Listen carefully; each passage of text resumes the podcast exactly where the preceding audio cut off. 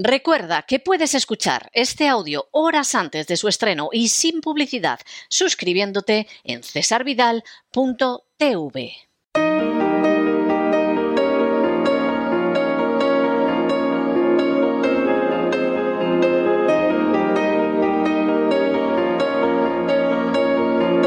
La entrevista.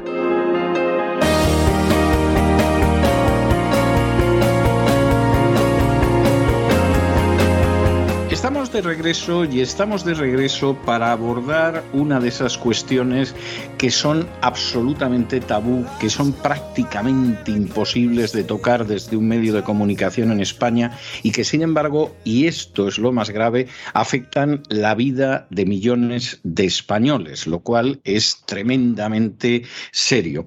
Hace apenas unos días me llegaba, por supuesto, dentro de ese tono de humor negro que tienen algunos españoles para intentar enfrentarse con una realidad que no es la más deseable, me llegaba un Twitter donde decía eh, España-Marruecos hablando del partido de fútbol en, el Mundial de Qatar, si gana Marruecos no pasa nada, queman Barcelona.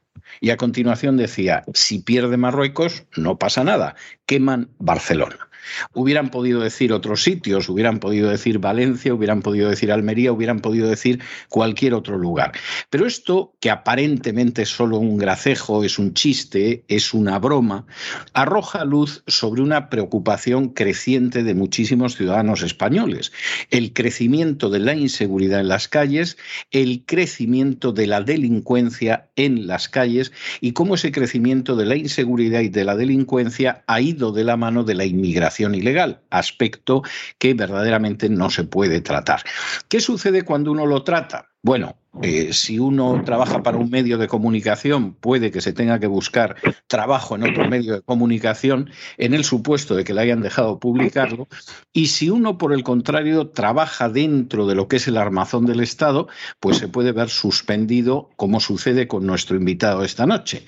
Nuestro invitado esta noche tuvo la inmensa osadía, la intolerable valentía el inaceptable coraje de afirmar públicamente que en la comisaría en la que él servía, de la que él era jefe, la comisaría del Distrito Centro de Valencia, lo que sucedía era que, bueno, un porcentaje muy elevado de los detenidos, a fin de cuentas, eran inmigrantes ilegales y esto no se podía ocultar ni se podía silenciar. Y, por supuesto, él lo pagó inmediatamente con una sanción. Les estoy hablando de don Ricardo Ferris. Don Ricardo, muy bienvenido, muy buenas noches. Muy buenas noches, encantado de estar con ustedes y ya como he comentado, soy un gran admirador suyo desde hace décadas. Un honor, todo un honor estar aquí con ustedes. Muchísimas gracias. Primera cuestión, y antes de entrar en su estado, en, qué ha provocado el estado en el que se encuentra ahora. Vamos a ver, usted ha sido jefe de la comisaría del distrito de centro de Valencia, donde desmanteló lo que se ha conocido siempre como el barrio chino. Usted ha sido jefe de la sección operativa del distrito marítimo, donde acabó con la acción de bandas de narcotraficantes en la zona de Cabañal y Casitas Rosas. Usted ha sido jefe de inspección de guardia de la Jefatura Superior de Policía en Valencia, ha sido asesor de seguridad de la delegación de gobierno en la comunidad autónoma valenciana y podría así seguir hablando de un currículum dilatado, de éxito, experimentado en términos de enfrentarse con la delincuencia. Ese currículum no te sirve absolutamente de nada cuando dices algo que no les gusta a los políticos. Bueno, la verdad es que yo soy un enemigo acérrimo también de todo tipo de condecoraciones, medallas, reconocimientos públicos, etcétera. Eh, ha omitido usted eh, ha omitido usted decir lo, de lo que más me siento orgulloso, que fue limpiar en su día eh, lo que fue el primer barrio no go que llaman ahora, ¿no? de, de Valencia, el barrio de Ruzafa. Quiero decir que esto de los barrios ya tomados por la delincuencia no crean ustedes que es un fenómeno nuevo. Esto fue ya en el año 2005-2006 y con un gobierno del Partido Popular. Era un barrio emblemático de Valencia, pegado al centro, muy céntrico de Valencia, que estaba totalmente tomado por la delincuencia ilegal, en concreto por los magrebíes, marroquíes y argelinos que habían hecho ese barrio como suyo, el barrio de Ruzafa, sabe usted que viene de, del poeta Al-Rusafi, sí. se vanagloriaban de haberse apoderado de ese barrio, decían que era el primer barrio musulmán de Valencia y que allí no iba a entrar la policía bajo ningún concepto. De hecho, los veteranos de policía eh, se pasaban la consigna unos a otros en aquella época de que era mejor no entrar en aquel barrio, salvo que hubiera alguna llamada de emergencia, lógicamente, porque todas y cada una de las intervenciones allí acababan eh, de manera violenta. Bueno, pues es verdaderamente es un hito. Eh, bien, en cualquiera de los casos, y sumando esto a lo anterior, no parece que esto le haya servido a usted de escudo como para que no cayera sobre usted la ira de los políticos. No, en absoluto. Ya lo digo que fue precisamente a raíz de esa intervención cuando se me ha abierto un panorama realmente esperanzador, no solamente para mí, sino para Valencia y espero que más tarde para España, porque esto lo veo como siempre. Yo soy una persona muy optimista en lo personal, si bien en lo, a raíz de, de los datos que yo a mí me gusta analizar en profundidad, pues no puedo ser más que pesimista en torno a la evolución sociológica de la seguridad ciudadana en nuestro país y desde luego en Europa. Y lo veo esto como una grandísima oportunidad de demostrarle en breve, si Dios quiere, a partir del mes de mayo, demostrarle a los ciudadanos que si se pudo limpiar en su día un barrio como el de Ruzafa, se puede limpiar y se debe limpiar la ciudad de Valencia y en un futuro ese va a ser el paso intermedio porque en un futuro eh, mi ambición es, una vez demostrado cómo se limpia una ciudad de la delincuencia, que hacerle ver a la gente que efectivamente se puede y se debe limpiar un país, una nación, y encima una nación tan bonita como es la nuestra, ¿no? España. Estoy completamente seguro que voy a llevar adelante mi labor, le pese a quien le pese, y voy a vencer a todos aquellos que están empeñados en hacernos creer que esto es una situación ya que no tiene vuelta atrás hay mucho interés en tratar de hacer ver a la población, eh, tratar de que cale esa idea de que esto ya no tiene remedio, que la rendición es inevitable.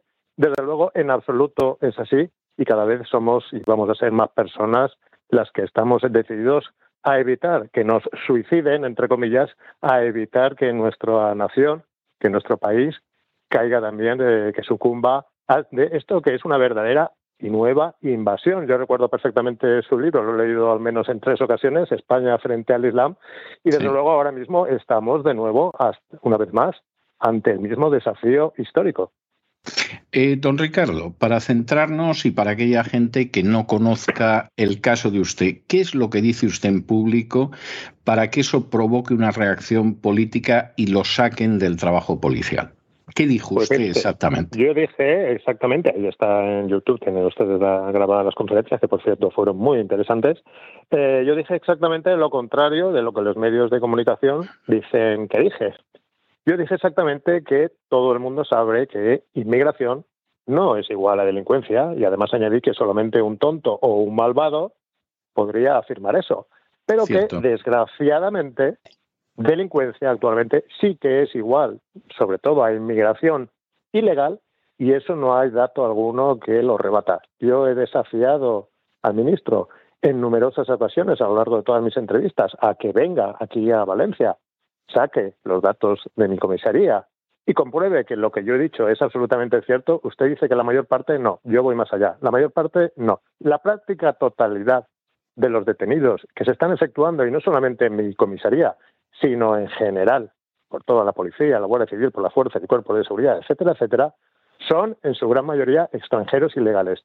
Y de ese porcentaje que el señor ministro se empeña en sacar de manera engañosa a los ciudadanos en sus estadísticas oficiales, pues gran parte de esos españoles que él dice que cometen delitos no son españoles, sino que son españolizados. No sé si entiende o me explico. Yo creo que, yo creo que está clarísimo. Gente que ahora tiene un pasaporte español, pero que llegó a España con un pasaporte de otra nacionalidad. Es decir, gente que ha adquirido la nacionalidad, no nacieron españoles. Ha adquirido la nacionalidad derivativa o sobrevenida, como se dice en términos jurídicos, pero a mí me gusta utilizar ese término de españolizados a posteriori, pues para que la gente lo, lo entienda. Hace poco acaban de españolizar en la ciudad de Ceuta, que sabe está, que está también desgraciadamente a punto de caer, nada más y nada menos que a 10.000 ciudadanos marroquíes han sido convertidos a la nacionalidad española.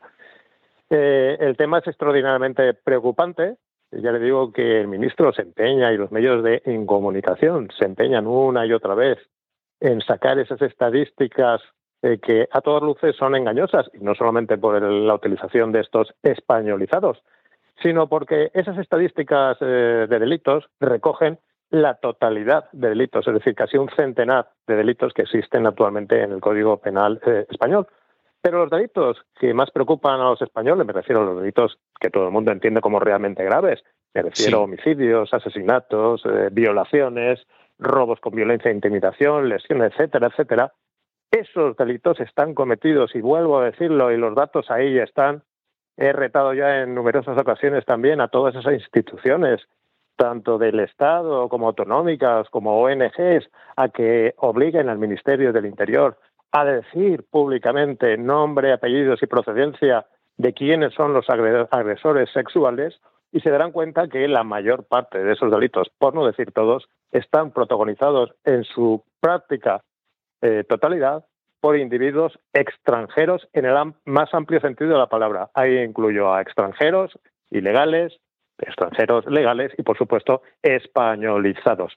Y déjeme añadirle algo para que la gente no piense que esto es una cuestión, como siempre, de racismo, de xenofobia, de fascismo, en fin, esos términos absurdos que esta izquierda, ya que está ya más pasada de moda que las pesetas, se empeñan en mantener. No, señores, esto no es una cuestión ni de racismo, ni de xenofobia, ni de fascismo, ni de nada. Es una cuestión de realismo y de media supervivencia, porque gran parte de las víctimas de estos agresores son también eh, ciudadanos extranjeros, son también inmigrantes.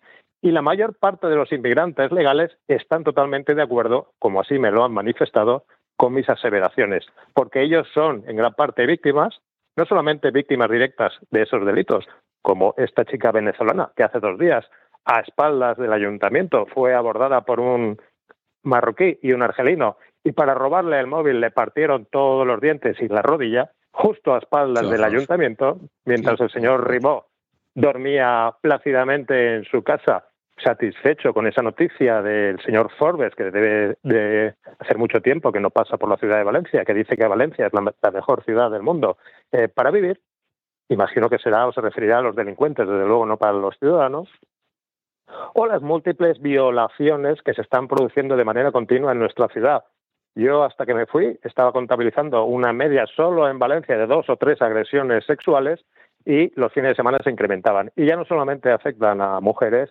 sino que desgraciadamente también pues podemos contabilizar entre sus víctimas de estas violaciones incluso a hombres.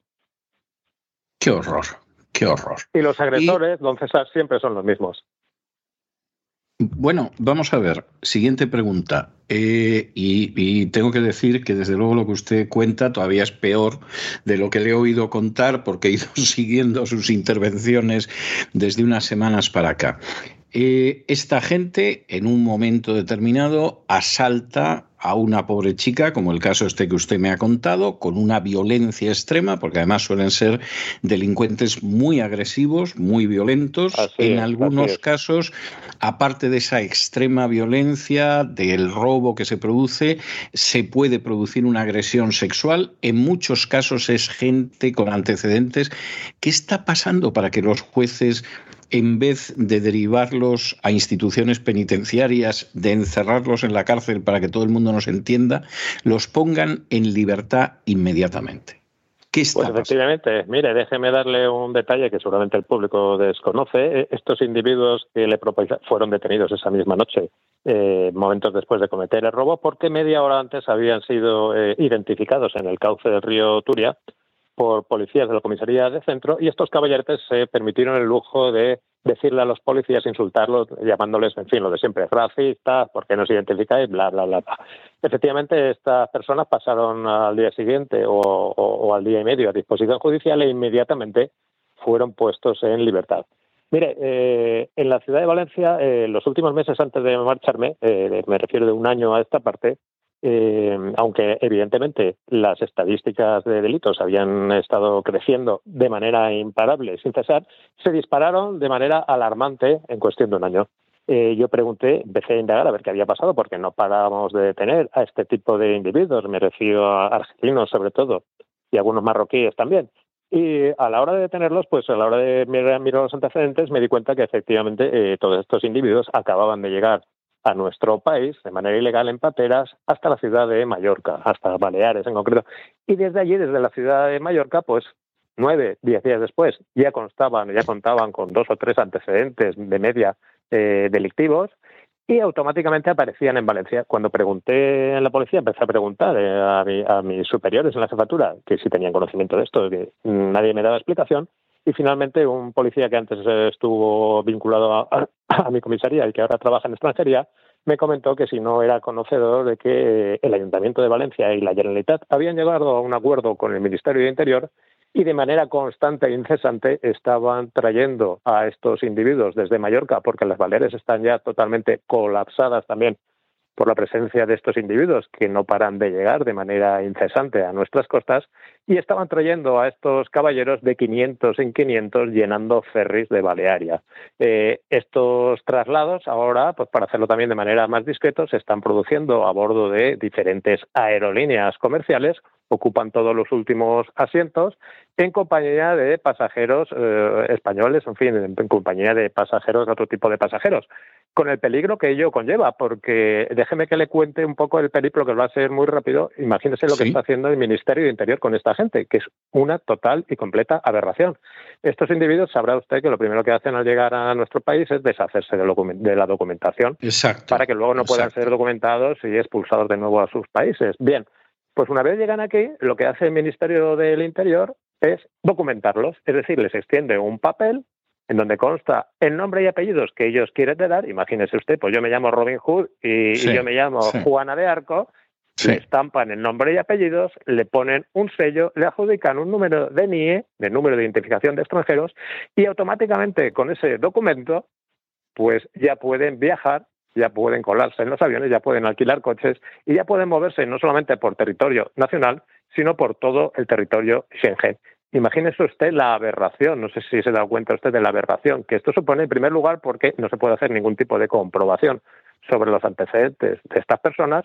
La gran mayoría de ellos, según me comunicaron policías míos que habían estado durante unos meses trabajando para Frontex en verano, eh, según le comunicaban los, propios individuos de la barcaza, la gran mayoría de ellos eran expresidiarios, me refiero a los argelinos, recién salidos de la cárcel, que estaban pagando un montante de entre 800 y 4.000 euros por billetes, es decir, ahí en Argelia, pues sabe usted que esto no, no ese dinero no lo tiene cualquier persona, lo cual hacía pensar que evidentemente estaban teledirigidos de alguna manera por el gobierno argelino y en estos últimos meses, pues a raíz del conflicto del Sáhara. Eh, pues estos individuos a los que no se le puede hacer ningún tipo de comprobación de antecedentes, pueden ser y son de hecho delincuentes recién salidos de la cárcel, pueden ser, y de hecho hay también muchos terroristas islámicos, y sin hacer ningún tipo de comprobación, pues se les adjudica un nombre y apellidos imaginario, el que ellos han tenido a bien dar a la policía, y se les extiende una especie de salvoconducto para que se muevan libremente, no solamente por territorio nacional, sino por todo territorio Schengen, como le comento. Esto es una total y completa aberración lo que está haciendo el Ministerio del Interior con estas personas y lo que evidencia es una absoluta necesidad de inmediatamente cambiar toda la legislación de extranjería para tratar de evitar que se produzcan estas barbaridades. Eh, ahora, esta gente, por ejemplo, que llega, ¿no? Entonces el sujeto que en su país a lo mejor se llama Abdellah y eh, lo que sea, y entonces llega a España y dice que se llama Muhammad Ben lo que sea. Eh, ¿No se pueden cruzar, por ejemplo, los datos de las huellas dactilares? Es decir, esta persona. sí, cuando han delinquido en España, sí. El problema es que los contactos con Argelia están totalmente cortados hace tiempo. Ya. Y Marruecos, pues prácticamente no colabora. Es decir, eh, Marruecos se comporta, como dijo alguien, perdón por la, la comparación, como una especie de prostituta, entre comillas, porque en función del dinero que le asigna el Estado español, según dicen aquí, eh, le llama el otro día el señor, eh, el exministro señor Margallo en un debate televisivo lo calificó como acuerdos de cooperación. Yo le dije que por favor llamara las cosas por su nombre y le llamara en este caso chantaje, ¿no? O soborno del Estado español este, ante esta mafia, ¿no? Eh, ante esta mafia magrebí que constantemente está pidiendo más y más dinero Pues para hacer como que colabora, porque la verdad es que desde siempre, desde hace décadas, la colaboración de Marruecos en este sentido ha sido más bien escasa. Y por supuesto, en el caso de Argelia no tenemos ningún tipo de colaboración por la política pro-marroquí que ha mantenido y, y últimamente anti-saharaui que mantienen los gobiernos españoles. Con lo cual, no hay manera de identificar a nadie, aunque sería lo normal.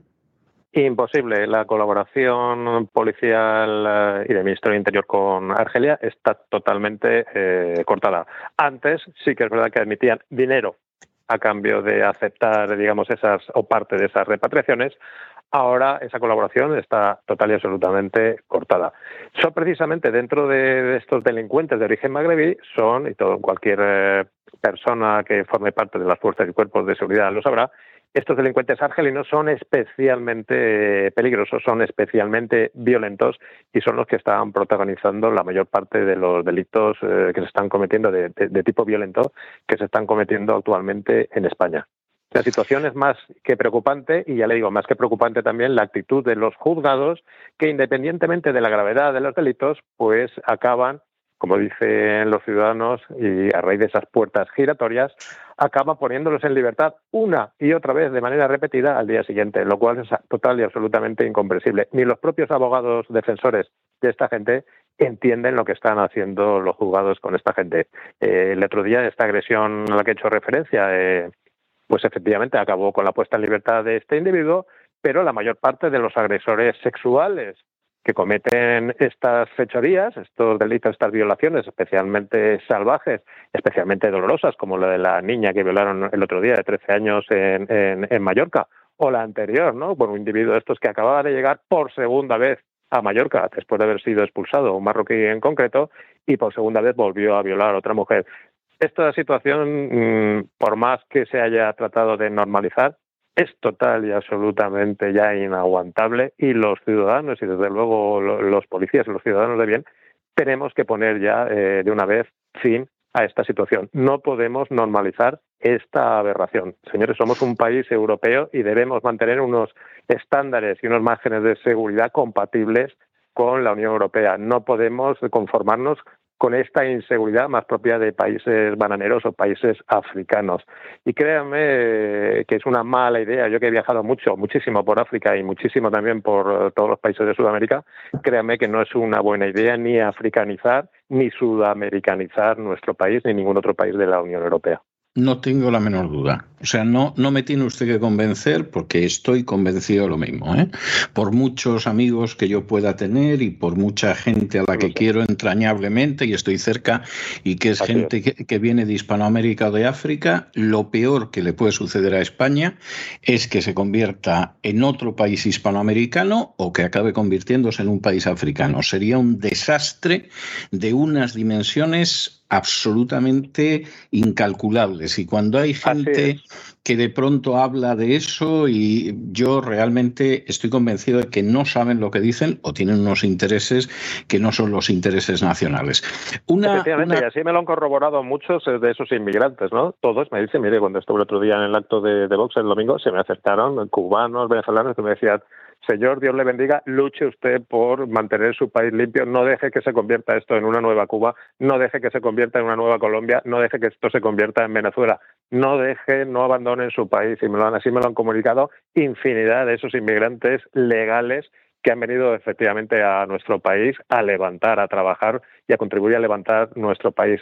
Esa gente, esos inmigrantes, bienvenidos sea, porque desgraciadamente eh, estas políticas que han venido manteniendo las sucesivas administraciones han conseguido acabar con la natalidad aquí en España y desgraciadamente hasta que no llegue un gobierno que se plantee seriamente en la corrección de este problema tan grave como han hecho por ejemplo Hungría y Polonia y además de manera satisfactoria y en muy poco tiempo pues desgraciadamente hasta que no se, esto no se solucione, pues tenemos y debemos contar con estos inmigrantes legales, con esta gente que efectivamente viene a nuestro país a trabajar y a levantar España y que además no solamente está sufriendo en sus propias carnes la violencia de estos delincuentes, sino que también están viendo mancillados el honor de sus países de procedencia como consecuencia de la actuación delictiva de estos piratas, porque esta gente no son, eh, no vienen aquí a absolutamente nada más que a piratear nuestro país. Y debemos ser extraordinariamente duros con esta gente y debemos cambiar también esa percepción que está teniendo España y los países de la Unión Europea como países débiles frente a países como Argelia y Marruecos, porque en realidad los fuertes somos nosotros, al menos desde el punto de vista económico. Y debemos ser nosotros, como países más fuertes que somos, los que debemos imponer las condiciones a esos países como Argelia y Marruecos, no al revés. Son ellos los que tienen que tener miedo de las consecuencias de la no colaboración a la hora de repatriar a esa gente y no al revés, como desgraciadamente están dejándose hacer estos gobiernos débiles, estos gobiernos incompetentes, estos gobiernos corruptos que desgraciadamente tenemos dentro del ámbito de, o de los mayores, de la mayor parte de los países de la Unión Europea, desde luego España incluida. Estoy totalmente de acuerdo, don Ricardo. Una última cuestión que tengo que someter a su consideración porque me parece muy importante. Usted ha comentado, y además eh, ha comentado que le parece incluso el aspecto más importante de su experiencia profesional, como en un momento determinado el barrio de Ruzafa, en Valencia, se había convertido en un barrio no-go. Para aquellos que no sepan lo que es esto, es la manera en que se denomina esas zonas en una ciudad o esos barrios donde de pronto ni la policía se atreve a entrar, Imagínense lo que eso significa para los ciudadanos de a pie, que la policía pues se plantee muy seriamente si entra o no entra y efectivamente sitios que se dejan totalmente abandonados en ese sentido. Ese barrio que fue el primer no-go en un momento determinado se limpia y se acaba con esa situación. Pregunta que yo le tengo que plantear. Primero, cómo se lleva a cabo eso y segundo, ¿usted cree que eso es transferible a cualquier sitio? Por ejemplo, a esa hermosa Barcelona que cada vez eh, da más pena y más pesar y más dolor verla porque está controlada, a zonas de Madrid, a zonas de Almería, etcétera, etcétera. Primero, ¿Cuál es la forma de acción que usted llevó a cabo en Ruzafa? Y segundo, ¿cree usted que esto eh, puede ser trasladado a otras zonas del territorio nacional? Sin duda, eh, yo tengo ya manifestado en numerosas entrevistas cuáles son eh, las líneas generales de este plan integral de seguridad que tengo previsto aplicar, si Dios quiere, a partir del mes de mayo en la ciudad de Valencia. Y con la única y exclusiva finalidad de demostrarle al país que efectivamente si se puede limpiar una, una ciudad, se debe también, se puede y se debe limpiar un país. Y efectivamente pues, fueron las mismas fórmulas ampliadas, lógicamente, porque en aquella ocasión tenga usted cuenta que en Ruzafa yo simplemente era el jefe, digamos, de la Policía Nacional en aquella zona. Sí. Eh, es mucho más fácil para mí limpiar una ciudad que limpiar un, un, solo barrio, porque cuando tenga que limpiar una ciudad podría implicar a muchos más agentes sociales que la única, digamos, la, estricta, el estricto cumplimiento de un plan policial. Eh, mire, en aquella ocasión en Rozafa, pues para mí me resultó relativamente fácil. Lo primero, advertí, el mismo día que se anunció el plan, advertí a todos los delincuentes que en 15 días iban a estar todos en sus países de origen o en la cárcel si no abandonaban el barrio eh, como lugar, en este caso, de actuación delincuencial. Me dirigí al día siguiente con un megáfono también y me metí en la nube de 200 o 300 eh, magrebíes que estaban ahí vendiendo drogas en las calles más problemáticas del barrio, les hice el anuncio, se reían un poquito de mí, digo, pues dentro de, a partir de mañana vais a dejar de reíros. Y a partir de ese día, pues empezamos continuas acciones callejeras de operaciones antidroga, nos subíamos a los a los tejados, a los hoteles, a las casas que nos dejaban los vecinos y bueno, es que había 200 o 300 vendedores callejeros de droga todos los días, 24 horas en Ruzosa, así que era, fue relativamente fácil empezar a detenciones, 15 o 20 detenciones diarias de traficantes de droga, sorprendidos infraganti. Empezamos también a, ejercitar una acción policial profunda en, en cuanto a los robos con violencia, intimidación, pues prescindiendo, digamos, del modelo de fotografía oficial, policial oficial, y añadiéndolo, añadiendo los, eh, las tecnologías modernas, tipo WhatsApp, etcétera, ¿no? que era la que se llevaba en aquella época. Teníamos fotos actualizadas de todos y cada uno de los delincuentes que operaban en las calles. Estuve también, impliqué a todos y cada uno de los vecinos a formar parte también de ese plan de seguridad ciudadana, con reuniones eh, semanales y prácticamente a diario, no solamente con los vecinos, sino con los comerciantes, que me iban trasladando día a día a través de mi teléfono particular cuál era la problemática cuando estaban vendiendo droga, quién estaba robando, etcétera, etcétera. Es decir, convertí mi teléfono particular, al igual que he hecho en otras comisarías, una especie de centralita del 091 en la que a lo largo de 24 horas al día pues estaba recibiendo información eh, continua por parte de los vecinos. Impliqué también a la policía local, conseguí que la policía local dejara de ser una unidad meramente recaudatoria, de poner multos, y los impliqué también en la lucha contra la seguridad ciudadana, facilitándoles también todo tipo de información operativa para que me ayudaran también en las operaciones. Competíamos a ver quién hacía más detenidos. Estuvimos trabajando como una verdadera policía unida desde el punto de vista de la seguridad ciudadana y desde el punto de vista de la policía judicial de investigación, y a base de presión diaria durante un año, pues efectivamente los delincuentes vieron que aquella no era una zona especialmente agradable para delinquir y ellos solos pues fueron abandonando lentamente esa, ese barrio y se fueron dirigiendo a otros barrios que en los que desde el punto de vista policial pues la presión digamos era infinitamente menor. A partir de eso, pues lógicamente el barrio se fue recuperando, fueron acudiendo también eh, gente que todos los bajos estaban por alquilar, y nadie quería alquilar bajos ni comprar bajos para para hacer sus negocios, la gente no podía vender sus pisos, poco a poco fueron regresando esos comerciantes y a medida que fueron regresando los comerciantes, pues regresó, digamos, la gente a revitalizar el barrio, la gente normal, y los delincuentes pues finalmente desaparecieron. Eh, a la hora de aplicar este plan en la ciudad de Valencia, pues me va a resultar muchísimo más fácil, desde luego muy laborioso, pero muchísimo más fácil porque como le digo, pues vamos a implicar a muchos más factores. En concreto, eh, evidentemente, lo primero va a ser contar con la policía local, aquí en la ciudad de Valencia, pues eh, desgraciadamente, y merced, digamos, a esta eh, voluntad política del ayuntamiento y también de la Generalitat, han convertido a las policías locales en unidades recaudatorias, más que en verdaderas unidades de seguridad ciudadana, ¿no? que son lo que realmente eh, necesita, especialmente en nuestra ciudad de Valencia, eh, ahora mismo eh, los delincuentes se ríen, o gran parte de los delincuentes se ríen de la policía local, y sin embargo eh, las personas honradas, los que tienen comercios, bares, terrazas, etcétera, pues son los únicos que tienen miedo, temor ante la aparición de estos policías locales.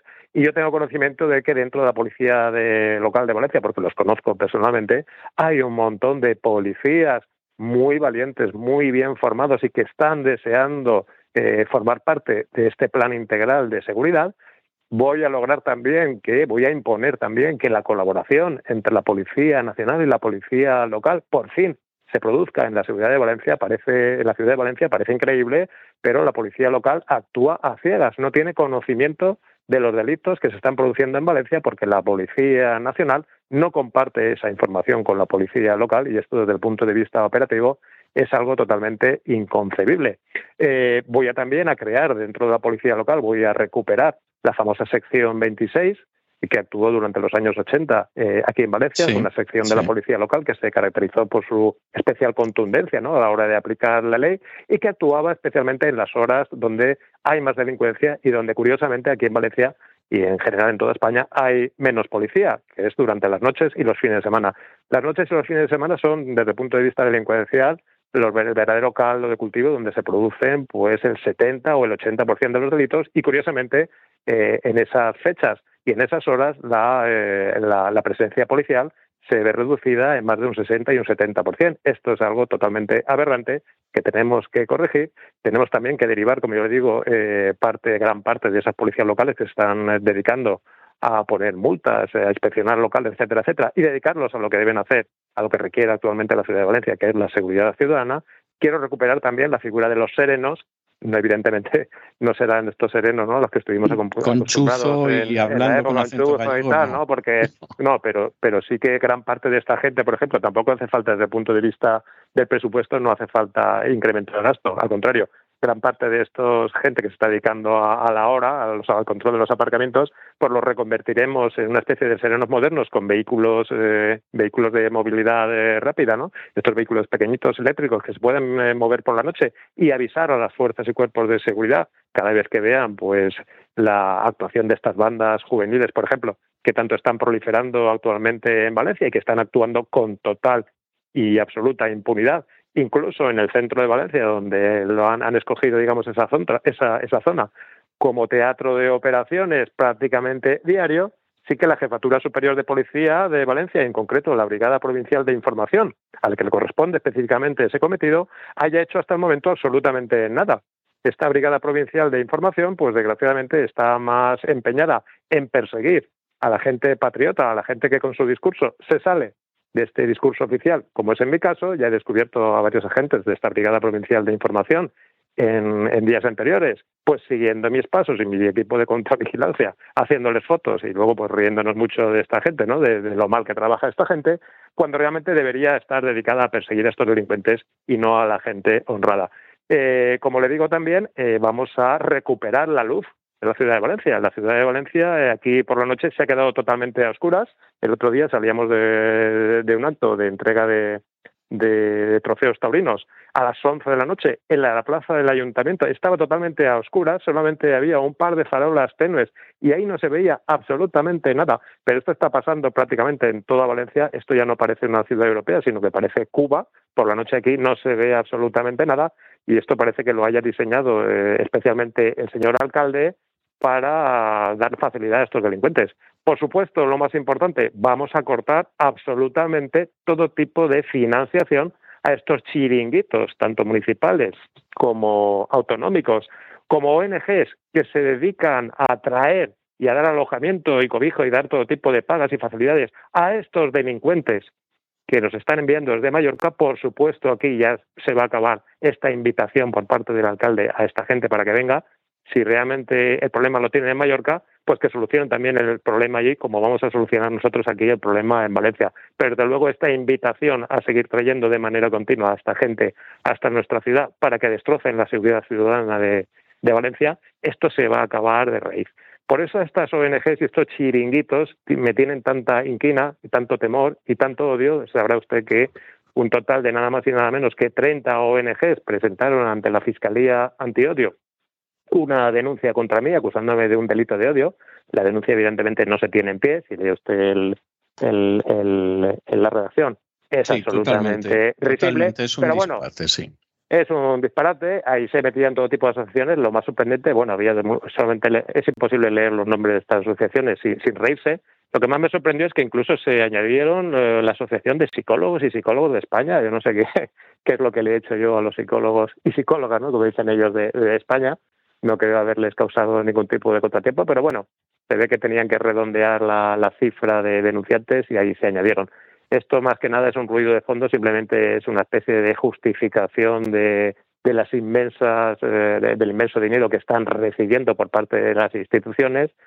Eh, estas instituciones, como le digo, se han convertido, en vez de un medio para ayudar a los inmigrantes, en un verdadero fin en sí mismos, solamente se ayudan ellos mismos, están obteniendo pingües beneficios eh, a, costa de deteriorar la seguridad ciudadana de nuestra amada ciudad y de nuestro amado país. Todo esto se va a acabar y efectivamente por eso me tienen tanto miedo. Una última cuestión, don Ricardo. Eh, hace usted, ha hecho usted referencia en varias ocasiones al voy a hacer esto, voy a hacer lo otro, me voy a ocupar de esto, me voy a ocupar de lo otro. ¿Se va a presentar usted a las elecciones al Ayuntamiento de Valencia o, qué pretende hacer o, espera que, le nombren para este puesto de responsabilidad alguno de los partidos políticos?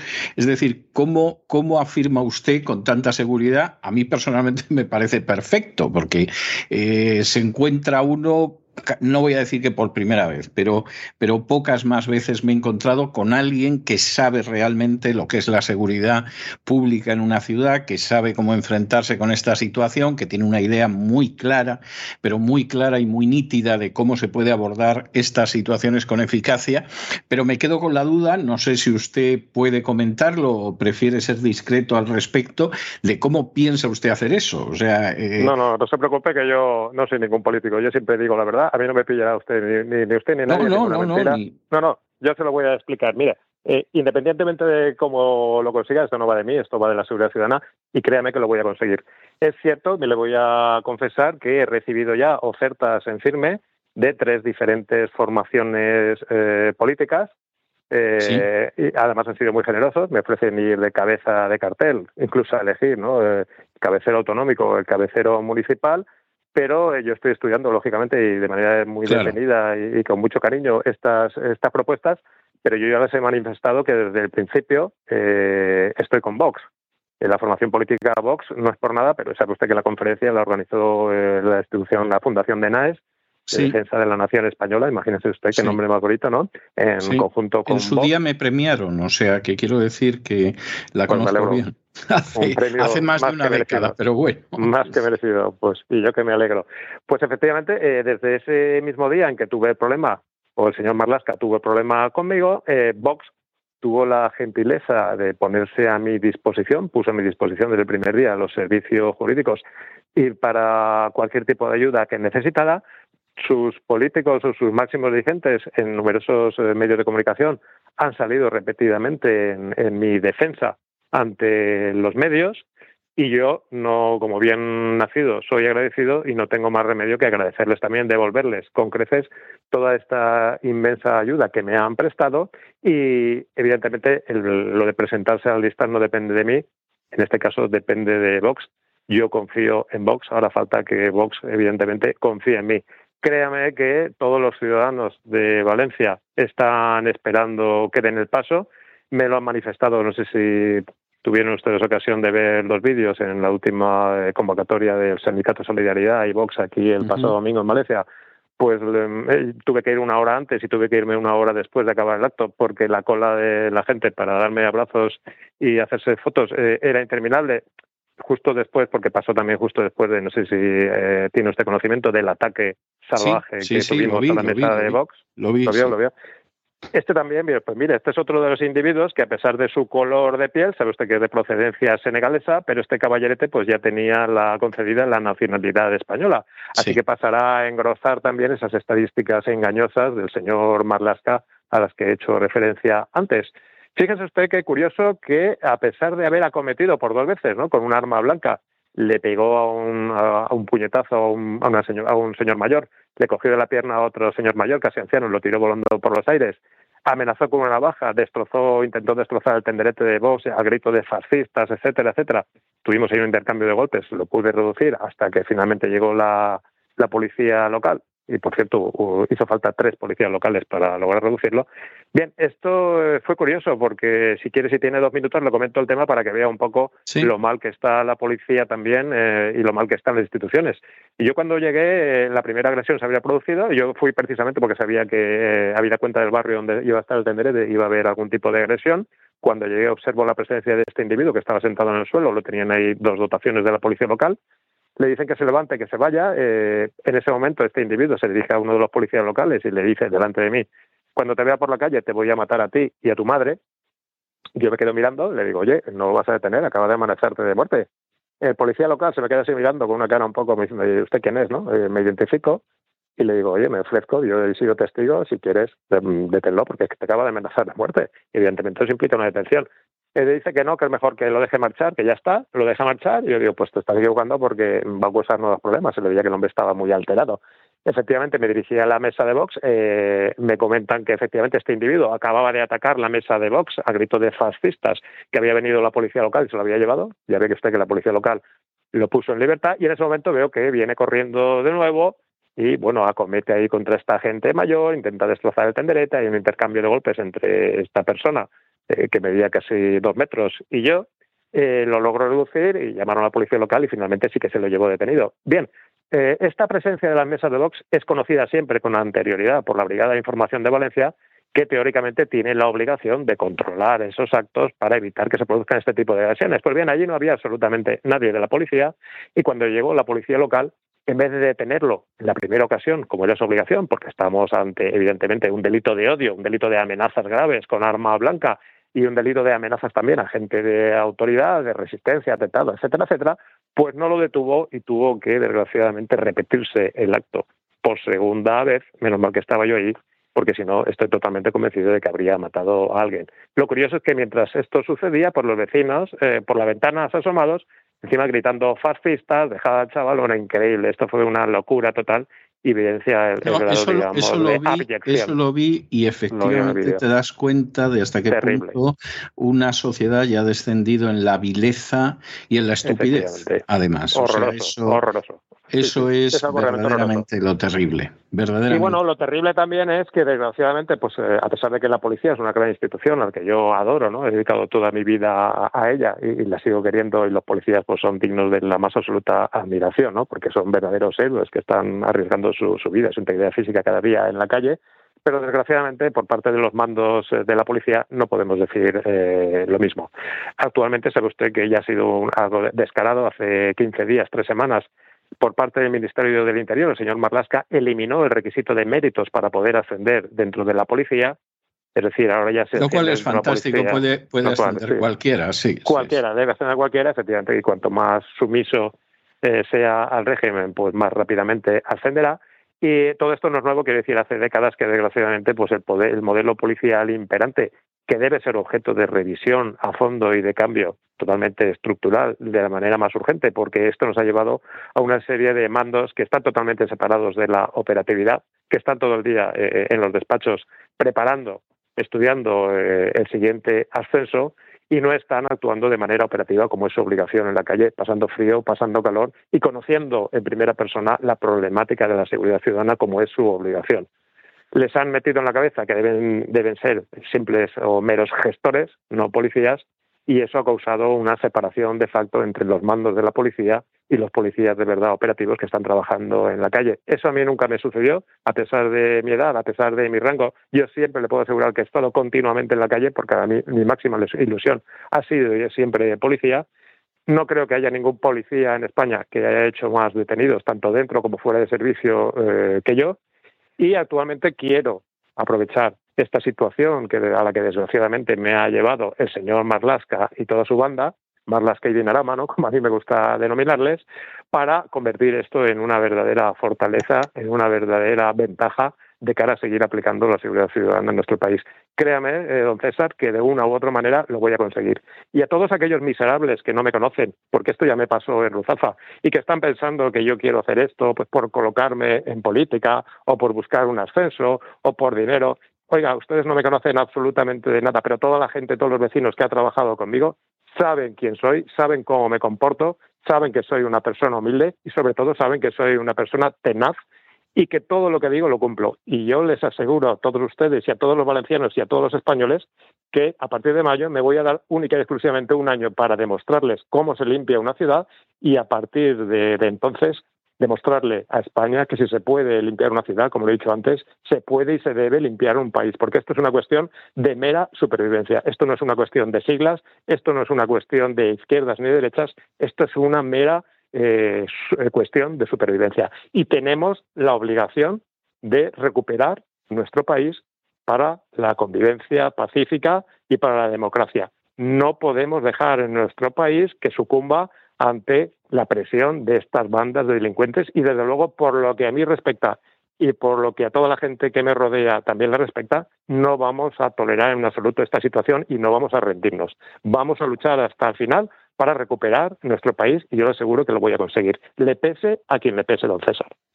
Pues, don Ricardo, yo creo que se puede decir en cualquier caso más alto, pero no más claro. Yo creo que ha expresado toda la situación de una manera clarísima estoy absolutamente convencido de que mm, hay millones de españoles que piensan exactamente lo mismo que lo que usted acaba de expresar. Vamos, es que no me cabe la más mínima duda y entre ellos además me incluyo.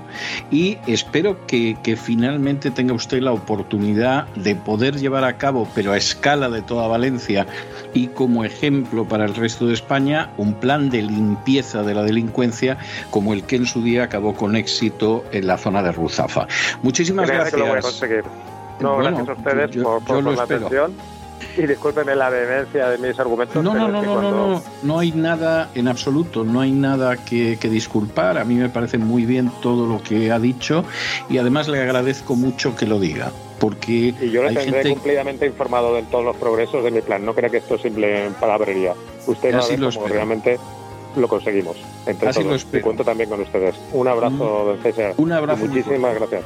Y le esperamos de nuevo aquí en España cuando usted tenga bien. Eh, lo veo difícil, pero de todas formas se lo agradezco mucho. No, gracias a usted un abrazo por, por formar parte de esos escasos medios libres que quedan en nuestro país. Muchísimas gracias.